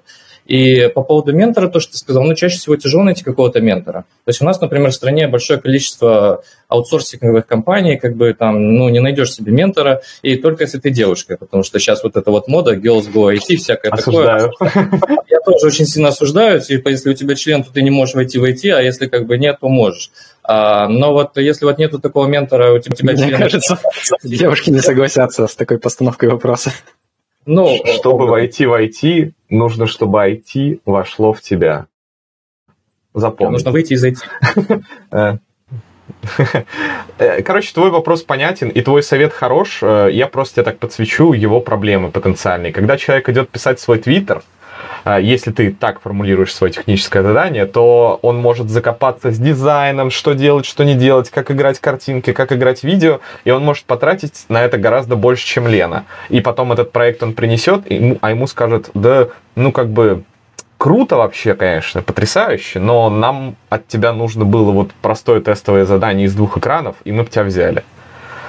Вот, есть, я думаю, если бы совет сказали, сработает. что надо Твиттер написать, чтобы войти войти, мне кажется, она бы сейчас не была войти, скорее всего. Она бы охренела вот, и продолжала бы работать там, где она работает сейчас. По поводу того, что не найти ментора, где-то здесь, здесь, здесь везде будет ссылочка. Ну, во-первых, есть сайт GetCourse, э, GetMentors, во-вторых, э, у меня есть просто табличка, потому что меня запарил этот вопрос. Антон, где мне взять ментора? Я в тупую создал excel табличку и заставил людей туда себя вписываться. Там 80 человек регулярно пишут, отвечают, все общаются и находят. Ну, типа, э, я не верю, что в 2020 какой там, втором году нельзя найти себе ментора. У нас есть интернет, у нас есть огромное количество людей, которые пытаются помогать другим. А, если у вас нет ментора в IT, то вы просто плохо старались его найти. Окей, а, друзья, я не вижу поднятых рук. Мы еще подождем буквально минутку. Если никто больше ничего не хочет задать, а, вопрос слэш высказывание какое-то высказать, мы, наверное, будем потихоньку прекращать. Антон сможет пару бутербродов хотя бы успеть съесть перед тем, как он 10 опрашивать будет Э, новеньких ребят. О, вот вижу Бригович. Бригович, я сделал возможность размить микрофон и задать вопрос. Да, привет. У меня короткий вопрос вопрос, э, что ты делаешь, когда палишься со своими несколькими работами, например, тебе надо одновременно присутствовать на нескольких митингах, а ну, работа в больших компаниях, она как бы предполагает, что ты часто общаешься, особенно в банках, всяких там еще всякие скрины экранов, э, если техника выдается, что ты, как, как ты решаешь эти моменты? Спасибо за вопрос, кстати, очень хороший. А, значит, по пунктам. А, скрины экранов, трекеры, выдается какой-то следящий за тобой ПО, сколько ты сидел на рабочем месте. Блин, ну я считаю, что если человек на такое согласен, то ему нужно переосмыслить цели в жизни, потому что, ну, я бы не хотел себя осознать человеком, который перед тем, как пойти пописать, думает, блин, может подождать до конца рабочего дня и не выключать пока тайм-трекер. Это странно. Много общаться, да, ну вот у меня так получается искать работу, я просто про это спрашиваю на собеседовании, если честно, сколько сколько у вас бюрократии. Для меня нормальный уровень бюрократии это 15 минут в день э, митинг, э, плюс там какой-нибудь ретроспектива в конце двухнедельного спринта на час. Это я могу потянуть. Если у меня в день э, стабильно по 2 часа митингов, ну, я просто не буду работать на этой работе. А как я справляюсь с тем, когда митинги одновременно? Есть, опять же, извините за рекламу, overemployed.com, э, там э, люди дошли до того, что рассказывают, как они строят свой сетап, чтобы у них выводился звук полностью отдельно, э, на два разных наушника, ну и дают как бы хорошие советы, реально практические, как с этим справляться. Ну, если вкратце, во-первых, конечно, попросить избавиться от этого митинга или не прийти на него, или сидеть замьючившись и молчать, ну, в самом крайнем случае берешь две гарнитуры, говоришь в оба уха. Я так делал. Ну, трудно, но как бы цель оправдывает средства. А, так, у нас хочет Жестоко. ворваться опять Владимир. А, Владимир, опять дали микрофон. Во-первых, я бы, конечно, хотел поблагодарить э, за вот этот, вот, как он там, волчистый подход. Uh, есть такой термин uh, overthinking, right? И вот это именно противоположность волчистому подходу и действительно правильно про пробовать, правильно спрашивать. Особенно, мне кажется, это тяжело для людей, которые, как вы говорите, хотят войти в IT. В принципе, относится, наверное, это к любому делу, когда человек начинает учить новый язык, когда он учится водить машину, чтобы он не зацикливался на каких-то вещах, а пробовал больше. А второй момент э, все-таки э, по поводу вот этой вот множественной работы, мне кажется, тут надо задать себе вопрос, а, то есть ты, как я понимаю себе, в принципе, тебе эта индустрия не очень интересна. Я сейчас не говорю не обязательно про IT, а глобально, чем человек в жизни занимается. И ты говоришь, я вот типа работаю здесь, чтобы вот заработать деньжат, а дальше я буду заниматься чем-то другим. Я правильно понимаю? Слушай, мне бы хотелось заниматься чем-то другим. Пока что я не вижу к этому чистого пути. Ну и, конечно, глупо обобщать, что типа мне прям совсем не интересно. Естественно, когда я пишу код или делаю свои проекты, или выступаю с техническими докладами, э, или контрибьючу open source, мне интересно. Просто мне кажется, что IT — это хороший способ для каждого человека. У меня вот э, короткая цитата. Если ты не придумал, чего ты хочешь хотеть, хоти пока что денег. Когда ты придумаешь, что ты хочешь быть, я не знаю, серфером или яхтсменом, у тебя как раз будет э, с собой там лишний лям в, кармане. Я вот пока не придумал, чего мне хотелось бы хотеть, я пока что закрыл свои гештальты, которые меня мучили, построил себе квартиру, а, и вот э, теперь ищу себя. Вот прямо сейчас ищу себя.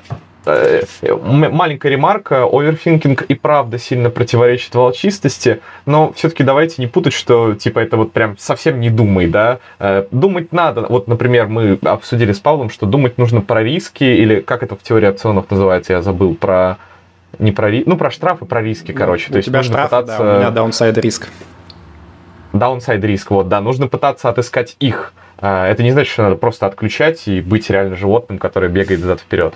Э, Окей. Да, следующий. Так, э, Евгений. еще одна попытка от Евгениуса что-то нам сказать. Евгениус.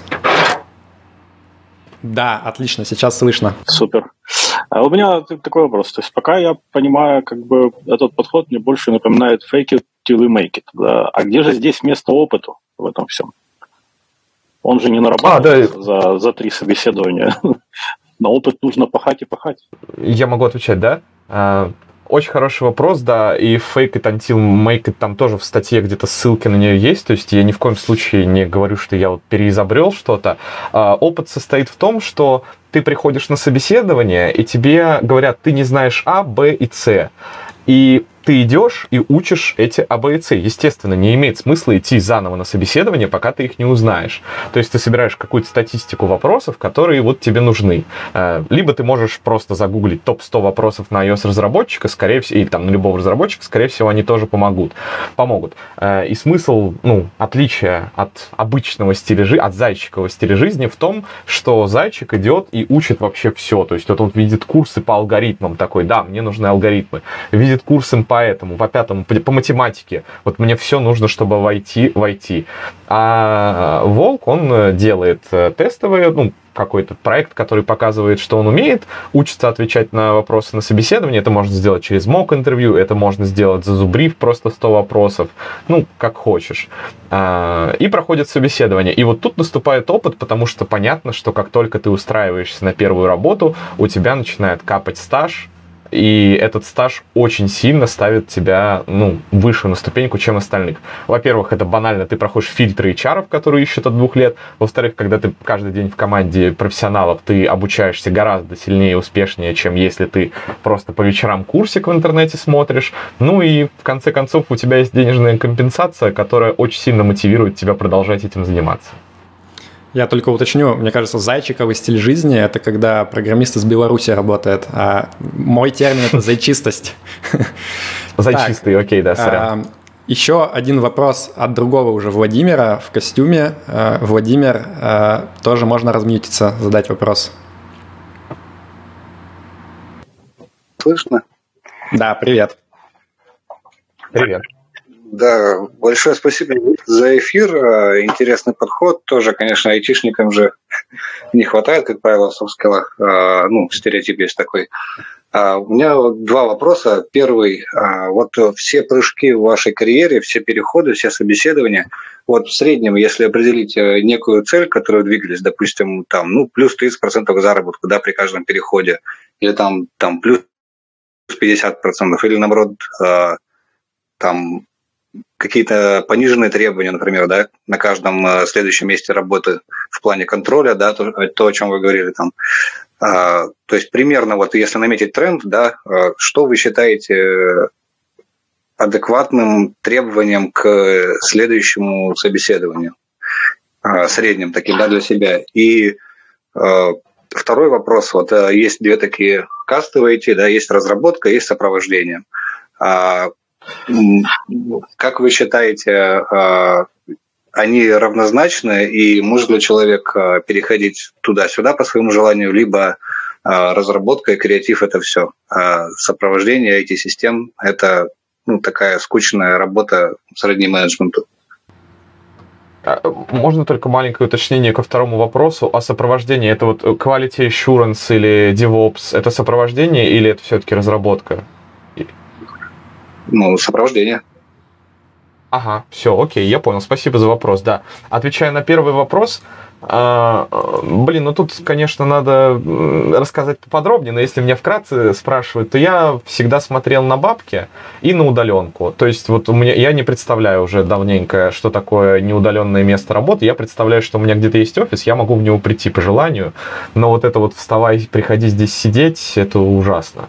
А, ну и почти всегда, да, я рос в зарплате. Как-то раз я выбрал а, специально не слишком растущий в зарплате вариант, но там был возможность поехать в Америку вот, э, поработать в Apple полгодика. Я выбрал его. Но в остальных случаях я всегда просто, ну, условно, я зарабатываю там 5 рублей, я такой, ну, наверное, за 1 рубль шевелиться я не буду, а вот за 7 рублей я пойду найду новую работу. А, про проверку качества вы все-таки, наверное, меня, ну, как-то гиперболизируете. Не то, что я прихожу к работодателю на собеседование и говорю, а у вас что, можно не работать? Ух, круто. Я просто спрашиваю по количеству бюрократии. На мой взгляд, это и с одной работой надо делать.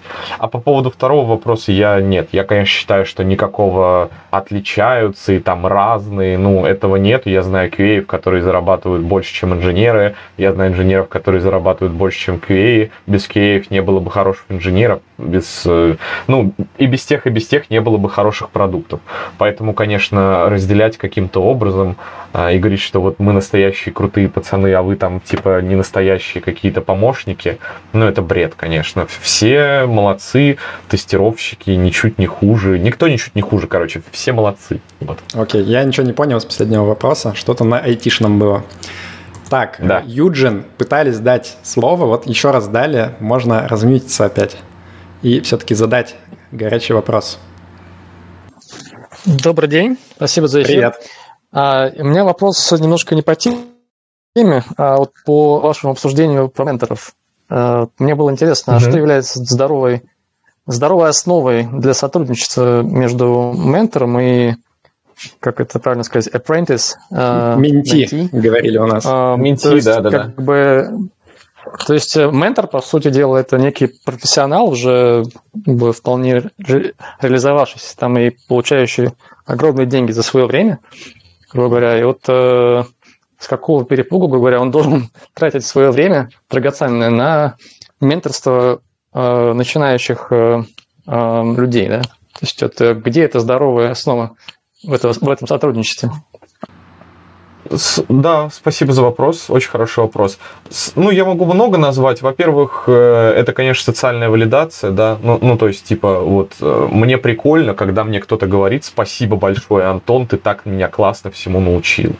А, если мы будем дискутировать о том, что, типа, зачем такая социальная валидация, то я бы очень, конечно, хотел послушать, какая правильная социальная валидация.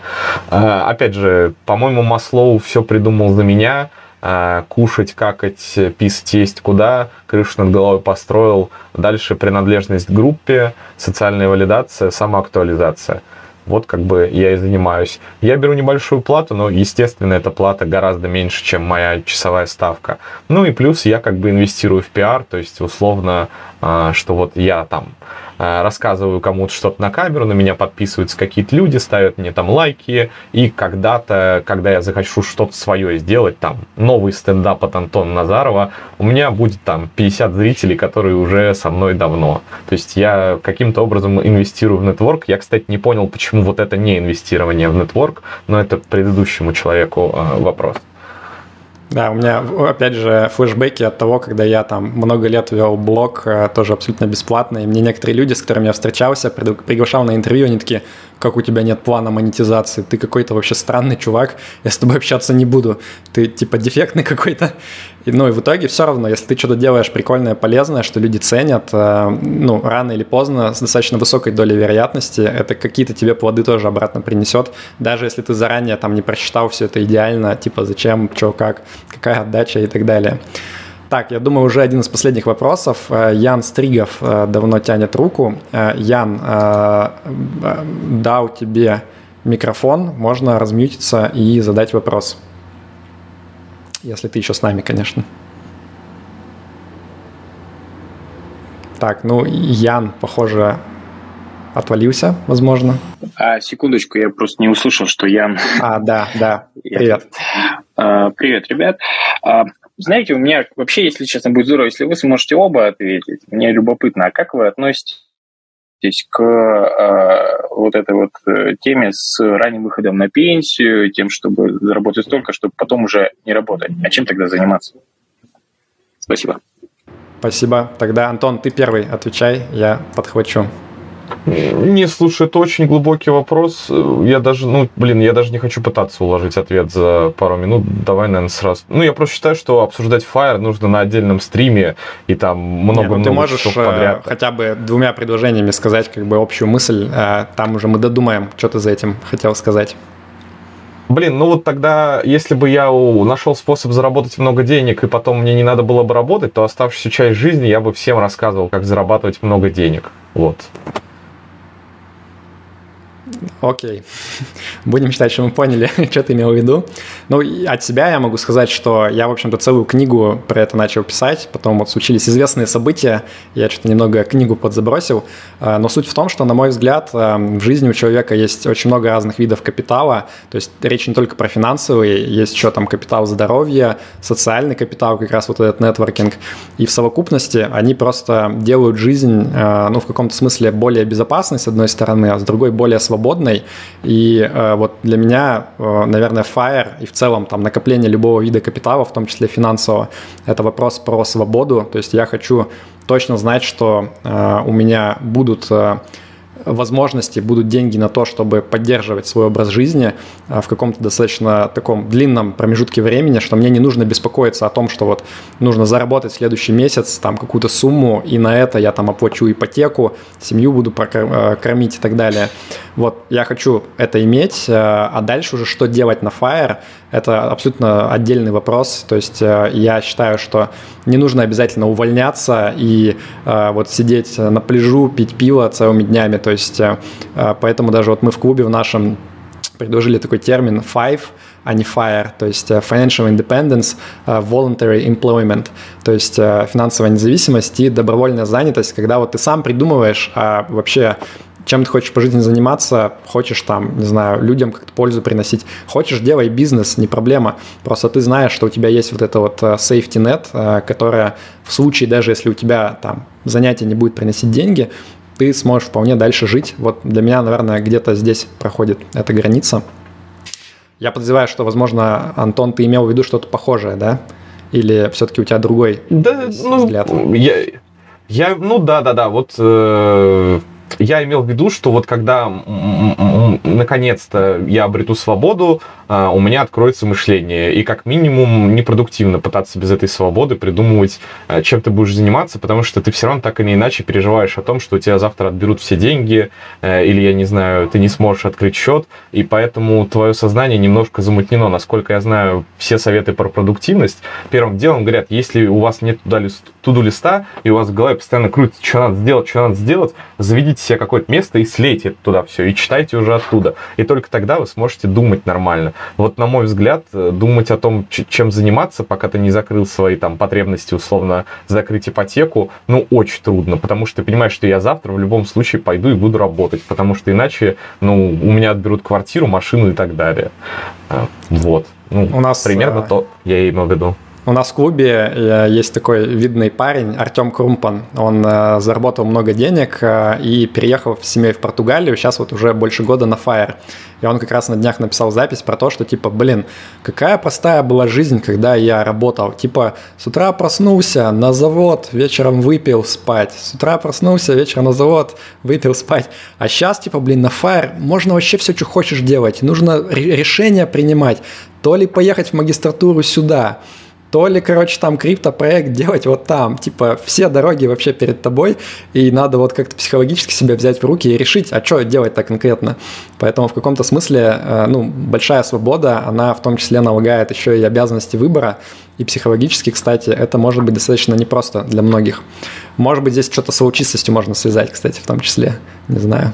Ну, Паш, ты, ты же понимаешь, да, что это совет из серии, ну вот, если вас ядром привязать там и сказать, вот тебе кирка долби стену, то жизнь вообще будет супер простой, потому что в ней всегда понятно, что нужно делать и какое решение, ну, никаких решений вообще не нужно принимать. То есть еду тебе принесут, пока тебя отпустят, что делать, понятно. Ну, ты же не будешь советовать такую жизнь всем. Не, понятно, ну, что он сложно. не то, что советует, но кроме шуток, если это будет иметь высокий социальный статус, и типа все будут респектовать его, но это этот киркодавец известный. Может быть, для многих людей это реально будет счастье. Типа, все тебя респектуют, э, стабильность, надежность, прикольно. Можно даже там новые способы изобретать творческие, как там более красиво киркой махать. Who knows? Может быть, проблема только в том, что ты как бы не выбирал это. Тебе просто вот сказали, занимайся тем, э, чем тебе нужно заниматься, иначе ты умрешь, потому что я твой начальник, и я тебя кнутом отхлещу. Точно так же, как и с ипотекой, и с деньгами. В этом смысле согласен. То есть все проблемы с несвободой, они в том, что здесь есть как раз большие даунсайд риски. И вот как раз вся эта политическая дискуссия про то, что хм, а вот есть там свободная демократия, а есть, короче, там сильная рука, они в итоге вот и приходят к тому, что да, типа, может быть, какое-то время есть какие-то бенефиты от там всей этой авторитарности, но потом оказывается, что есть большие даунсайд риски, которые ты вообще никак уже предотвратить не можешь, что кто-то что-то сделает, какую-то полную вообще хрень, а, и вот ты такой думаешь, а, так вот зачем нужно нужна была, оказывается, это там свобода, демократия, чтобы, наверное, менеджить такие штуки. Но это ладно, мы уже немножко отвлеклись. А, мне кажется, да. все основные вопросы были заданы. А, судя по всему, рук уже больше нету. Антону можно будет сейчас пойти передохнуть 15 минут перед новым стримом. Антон, спасибо тебе. Э, было интересно поговорить. Э, я на самом деле всю тему с чистостью точно запомню. И этот мем буду, наверное, тоже как-то продвигать немного со своей стороны. Э, возможно, иронически, но, возможно, где-то еще и, и не иронически. Поэтому те, кто смотрел, а, вы, пожалуйста, поставьте лайк в записи особенно, подпишитесь, зайдите в описание, там будут ссылки на а, ресурсы Антона, у него там Твиттер смешной есть, YouTube, Телеграм-канал, подпишитесь везде, если вам понравилось. Заходите на запись стрима вот этого самого с айтишной многоножкой, я думаю, тоже она будет доступна потом, ссылку мы положим. И на мои тоже каналы все подписывайтесь в Телеграм, в Твиттер и так далее, тут бывает интересно. Спасибо тебе, Паш, да, было классно поговорить, спасибо. Надеюсь, кто-нибудь придет, подпишется. И вам, ребят, спасибо, что смотрели. Да, будет с вами разум. Пока.